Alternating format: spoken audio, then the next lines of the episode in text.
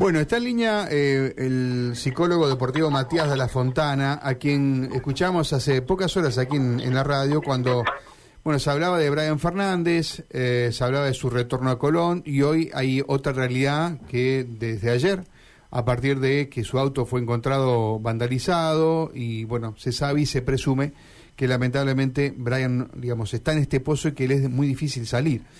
Eh, así que vamos a hablar con el psicólogo Matías de la Fontana a ver cuánto le cuesta a una persona, no ya a Fernández, a cualquiera, salir de esto que tiene que ver con las adicciones. ¿Cómo está, Matías? Gracias por atendernos. Mario y Karina desde Radio M, buen día. ¿Qué tal, Mario? Karina, buen día y buen día a la audiencia. Bueno, Matías, eh, esto eh, de, pertenecer a un grupo y de pronto eh, resultar excluido, como le pasa a un jugador de fútbol o como le puede pasar a cualquiera que trabaja en cualquier dependencia pública o cualquier sector privado y salirse de, su medio, ¿ayuda, le da lugar para comenzar un tratamiento más, más intenso y demás? ¿O por el contrario, rompe con, bueno, con esa posibilidad y con una estructura que puede tener una persona, inclusive teniendo que comenzar un tratamiento? Bueno, lo primero que, mm, es importante encuadrar es que nosotros podemos desde este medio y en este contexto hacer consideraciones genéricas y conceptuales sobre la problemática, primero por un cuidado de la singularidad del caso en cuestión y además porque no tenemos información de primera mano, no es un, un caso que uno venga llevando adelante profesionalmente de manera directa. Eh, seguidamente, eh, no siempre, no siempre eh, tomar una decisión de, de, de correr a alguien del grupo es un hecho discriminatorio o no siempre tiene que ver con algo estigmatizante, sino que hay personas que requieren cuidados específicos, que requieren tratamientos específicos en alguna institución o en un marco asistencial adecuado y transitoriamente se toma ese tipo de decisiones en resguardo de la persona, en cuidado de la persona.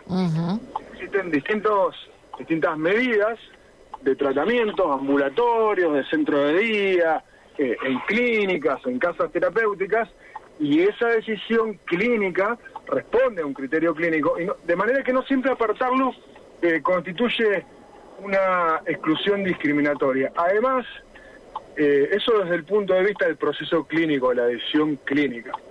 Además, acá está en juego el, el funcionamiento de un grupo en el marco de una institución deportiva. O sea que también uno, desde el punto de vista de la conducción deportiva, el head coach, el entrenador, la máxima autoridad, que el, gerente, el director deportivo, toma decisiones pensando en el conjunto, claro. en, eh, en que haya una armonía en la comunidad, que es ese equipo, y cómo se conjuga la conducta de uno de los integrantes con el funcionamiento general del equipo. Así que también esas son decisiones que se toman en base a ese criterio. Eh, y, con respecto al deporte, sí, sí, perdón. Sí, Adelante, no, adelante, adelante. Eh, no, quería preguntarte porque a propósito de, eh, el desarrollo de una actividad deportiva, digo, si eh, esa actividad deportiva en sí puede evitar que se caiga en, una conducta adictiva o ya habiendo caído en la conducta adictiva puede sumar positivamente para, bueno, la recuperación y demás, más allá de que sea una actividad deportiva de, de alto nivel, ¿no? Que exija también un entrenamiento intensivo y demás porque muchas veces ponemos al deporte como la alternativa a las adicciones, ¿no?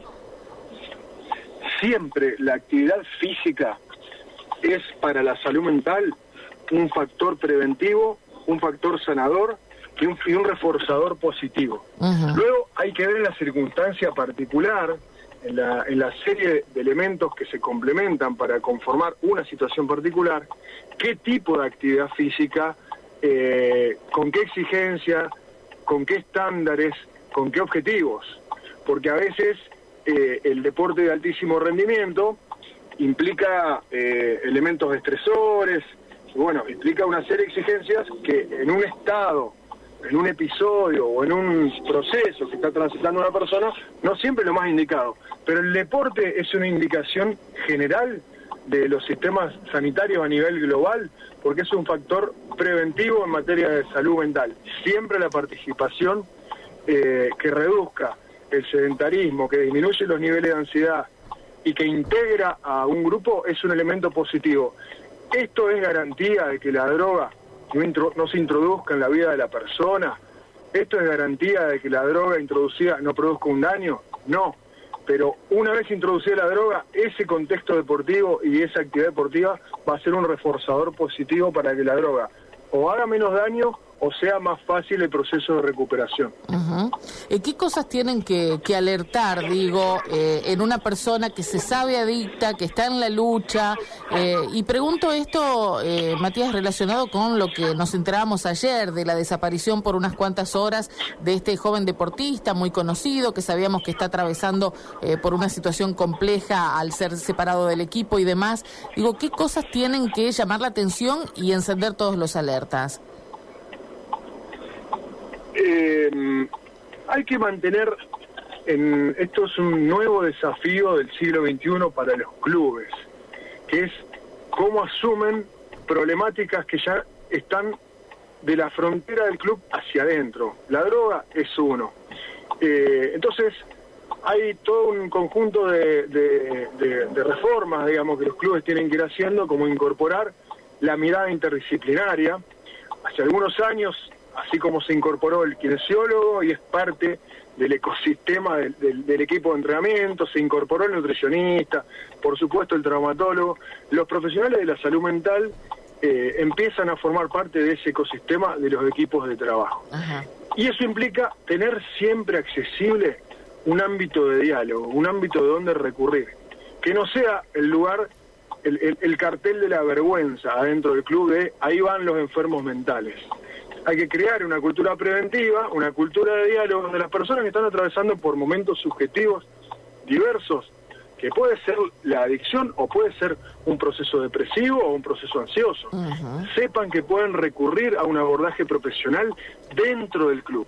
Luego, esto no significa transformar el club en una institución terapéutica, asistencial, sí un lugar de cultura preventiva. Y aquí viene el otro desafío, que es los clubes de hoy cómo tienden puentes, y esto es lo más difícil porque el sistema institucional nuestro está quebrado, está fragmentado, nuestro sistema de salud está fragmentado, cómo los clubes tienden puentes con las instituciones de tratamiento de salud mental. Hoy es difícil para acceder a tratamientos no a un jugador de alto rendimiento, para el cual hay que adaptar un proceso terapéutico si quiere seguir en el, en el, en el, en el, en el tren de competir.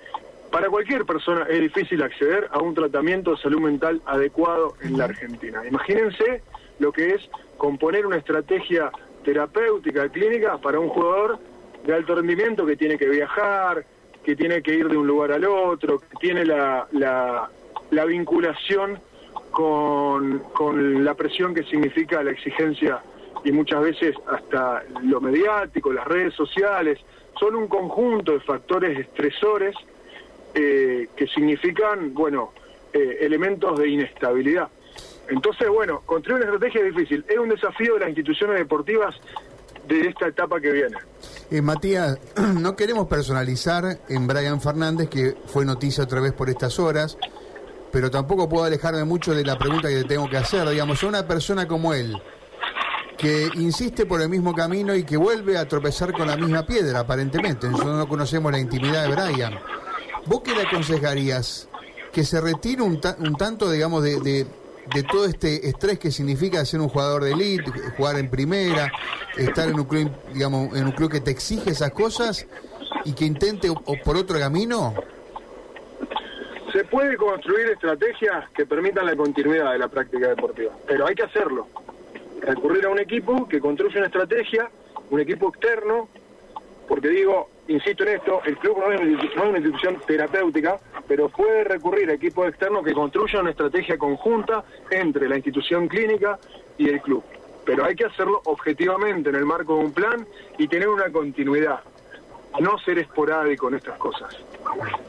Sí, claro. Uno piensa que también debe haber eh, un apoyo del grupo y un, eh, no sé, eh, me estoy imaginando por allí cosas que, que, pueden llegar a subsistir, como es esto de discriminarlo dentro del propio grupo de, de compañeros, de humanos, de, de, gente que trabaja con él. Ya no estoy hablando del caso específico de Brian, sino que estoy hablando de una persona que tal vez se sienta demasiado observada también permanentemente en el desarrollo de sus actividades, ¿no? Seguramente, eh, no podemos abrir juicios sobre el caso particular porque conocemos el interior del funcionamiento de ese sistema que es el equipo, pero en general eh, es una, además es una sociedad construida donde la pulsión del ver al otro y del darse a ver por este tema de la imagen en las redes sociales es fuertísima la predominancia que tiene. Entonces, por así, eh, no me quiero poner técnico en, la manera de explicar, pero eh, es una sociedad donde eh, las ansiedades persecutorias o las, eh, las pulsiones del, exhibirse generan ansiedades fuertes, digamos, por el tema de la imagen y la presión de las redes sociales, sobre todo. Sí, claro. Nos sentimos permanentemente observados y estamos permanentemente dándonos a ver.